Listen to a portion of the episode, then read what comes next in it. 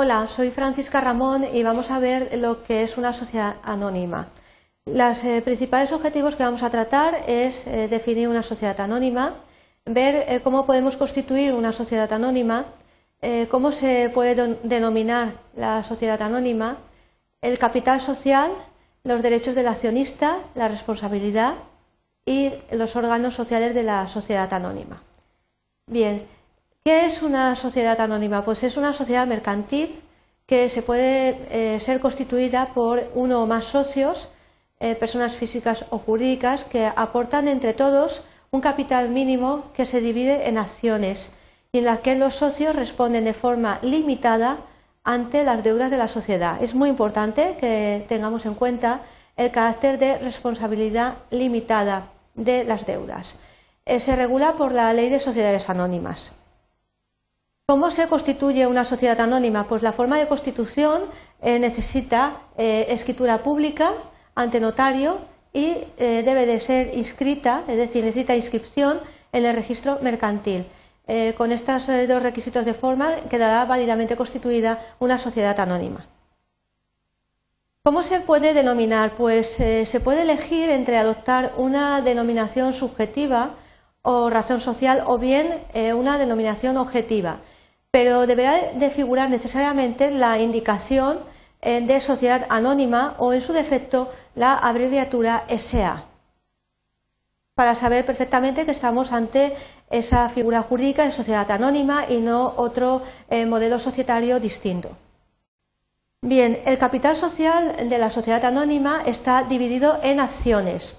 Las acciones eh, representan lo que se denominan partes alícuotas del capital social. A cada socio le corresponde un número de acciones eh, que es el equivalente a la aportación que ha realizado a la sociedad. La suma de nominal de todas las acciones debe de ser igual al capital social. Las acciones son títulos eh, que tienen el carácter de ser transmisibles y que además pueden cotizar en bolsa. El capital mínimo que se exige para que se pueda constituir no podrá ser inferior a la cifra de 60.101,21 euros. Al constituirse una sociedad anónima, el capital social debe de estar íntegramente suscrito y desembolsado el valor de cada una de las acciones al menos en un 25%. Tenemos que tener en cuenta que solamente podrán ser objeto de aportación los bienes y derechos que sean susceptibles de valoración económica, de tal manera que en el caso de la sociedad anónima no se puede aportar trabajo o servicios. Vamos a ver eh, qué derechos tiene el accionista socio.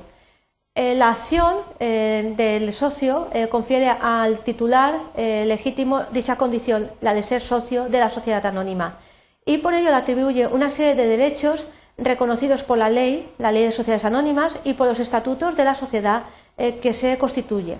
Como mínimo, el accionista tendrá los siguientes derechos, que vamos a clasificarlos eh, según las características. Derechos económicos, tiene derecho a la distribución de dividendos y derecho a la cuota de liquidación.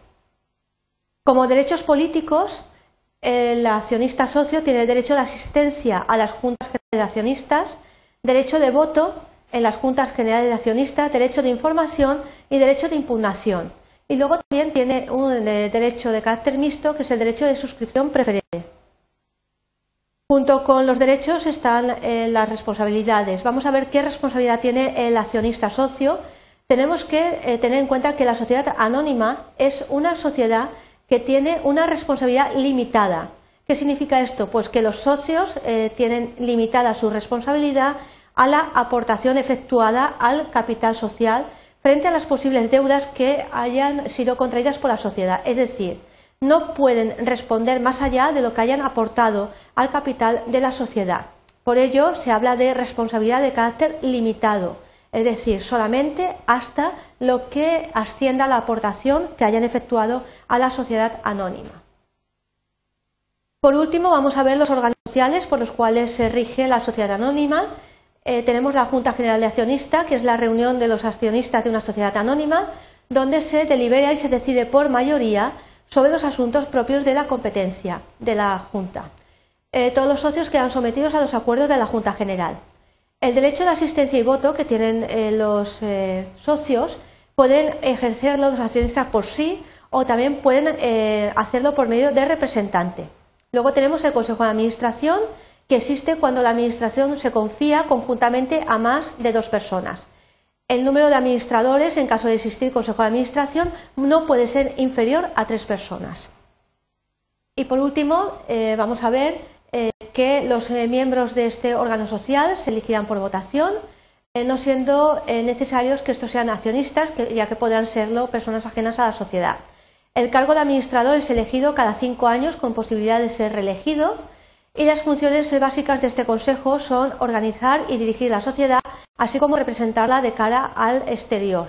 Los acuerdos se eh, adoptan por el régimen de mayoría absoluta, es mitad más uno, consejeros que hayan concurrido a la sesión. Bien, espero que con estas breves notas eh, haya quedado un poco más claro qué es una sociedad anónima cuál es eh, la responsabilidad que tienen los socios, cómo se constituye, eh, qué son las acciones, cuál es el capital social y, por último, cómo se rige, cómo funciona una sociedad anónima. muchísimas gracias por vuestra atención.